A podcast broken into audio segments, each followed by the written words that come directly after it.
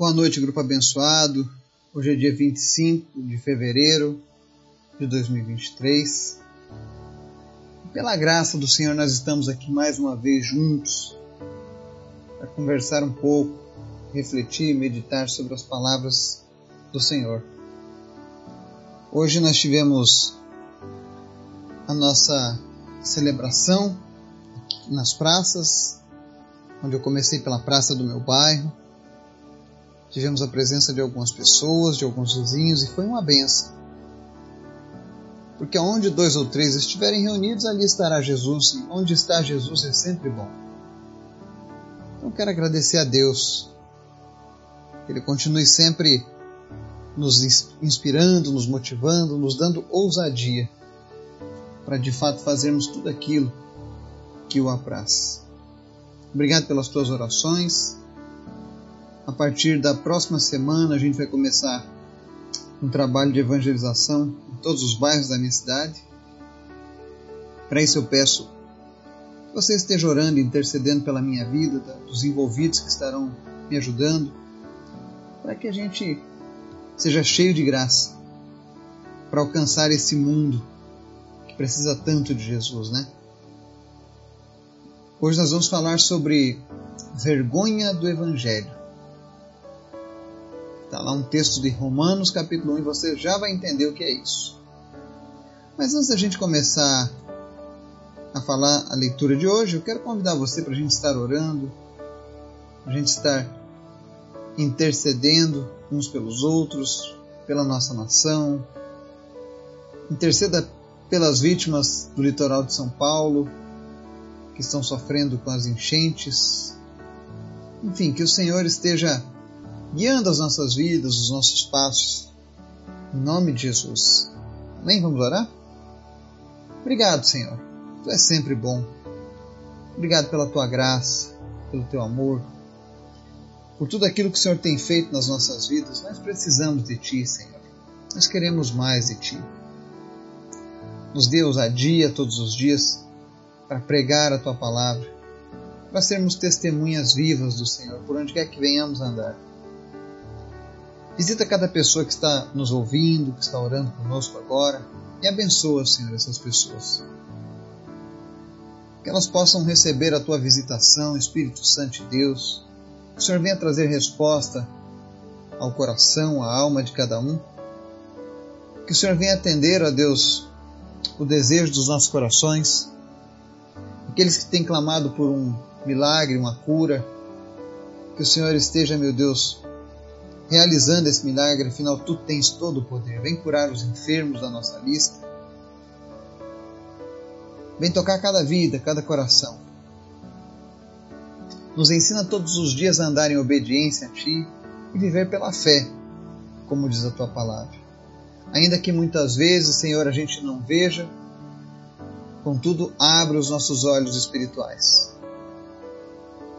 Em nome de Jesus, Senhor, te apresento a vida do pastor Oséias. Continua, Deus, visitando o teu filho, enchendo ele da tua presença. Revela, Deus, a cada dia os teus planos ao coração dos teus servos. Em nome de Jesus, Senhor, guarda a minha família, as famílias deste grupo. Protege-nos a cada dia, Deus. E em especial, fala conosco nessa noite. Fala conosco através da tua palavra. Nós queremos ouvir a tua voz, Senhor. Nós te agradecemos em nome de Jesus. Amém. O texto de hoje está lá no livro de Romanos, capítulo 1, versos 16 e 17. Diz o seguinte: Não me envergonho do Evangelho, porque é o poder de Deus para a salvação de todo aquele que crê, primeiro do judeu, depois do grego. Porque no Evangelho é revelada a justiça de Deus uma justiça que do princípio ao fim é pela fé. Como está escrito, o justo viverá pela fé. Amém? É interessante vermos o apóstolo Paulo falando sobre não me envergonho do Evangelho. Talvez você esteja se perguntando por que Paulo deveria se envergonhar do Evangelho. Mas vamos lá, eu listei algumas coisas. Primeiro, o Evangelho era identificado como a história do carpinteiro que sofreu a vergonhosa morte de cruz. Segundo, o passado de Paulo era de perseguidor, o que lhe dava o menor respaldo perante algumas pessoas. Terceiro, o evangelho era desprezado pela alta sociedade política romana e pela sociedade comum, composta por comerciantes, escravos e cidadãos. Então talvez você se pergunte por que Paulo ou qualquer pessoa poderia se envergonhar do evangelho. Bom, essas eram algumas das barreiras que Paulo poderia ter para se envergonhar. Mas o interessante é que ainda hoje, mesmo nós vendo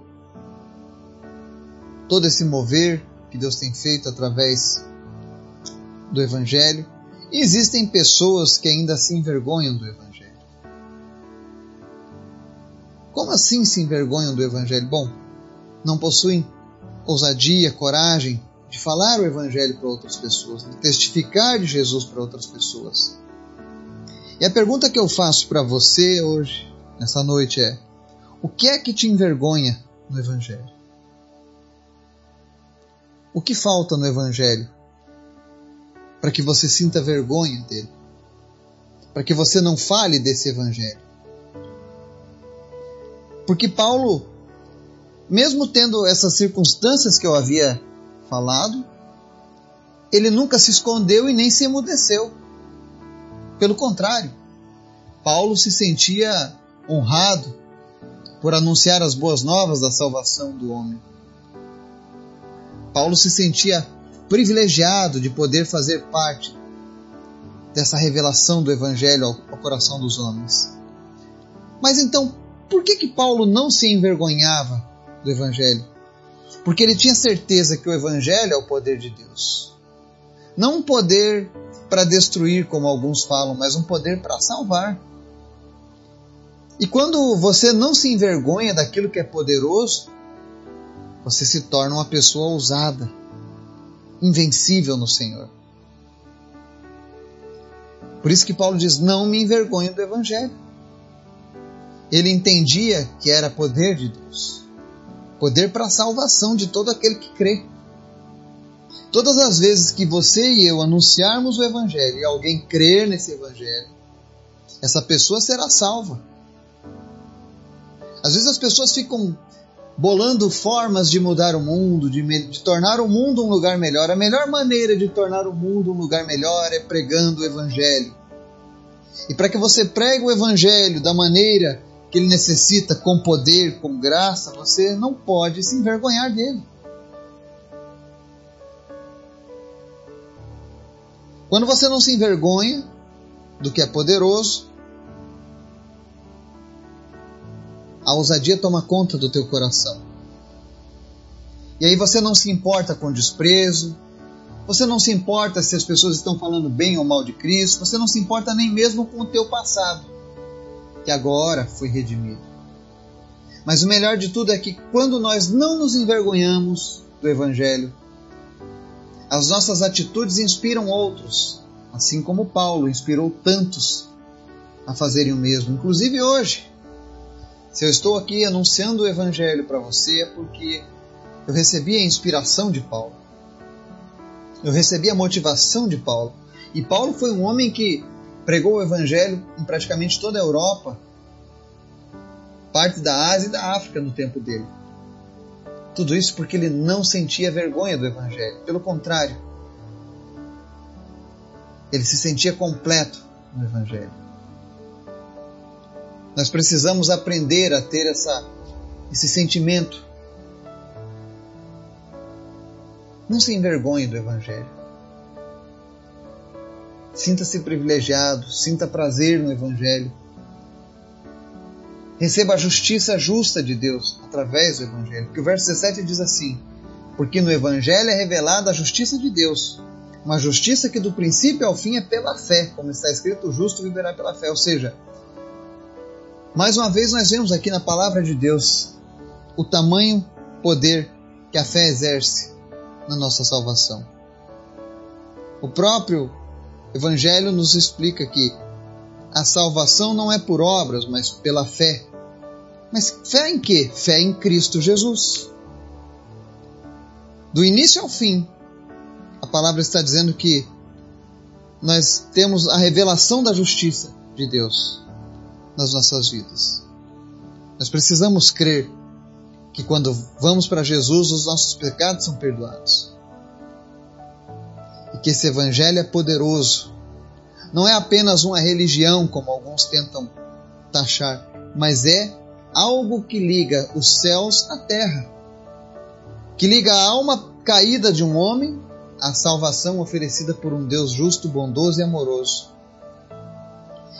Que nós não venhamos a nos envergonhar do Evangelho e que isso seja demonstrado nas nossas vidas.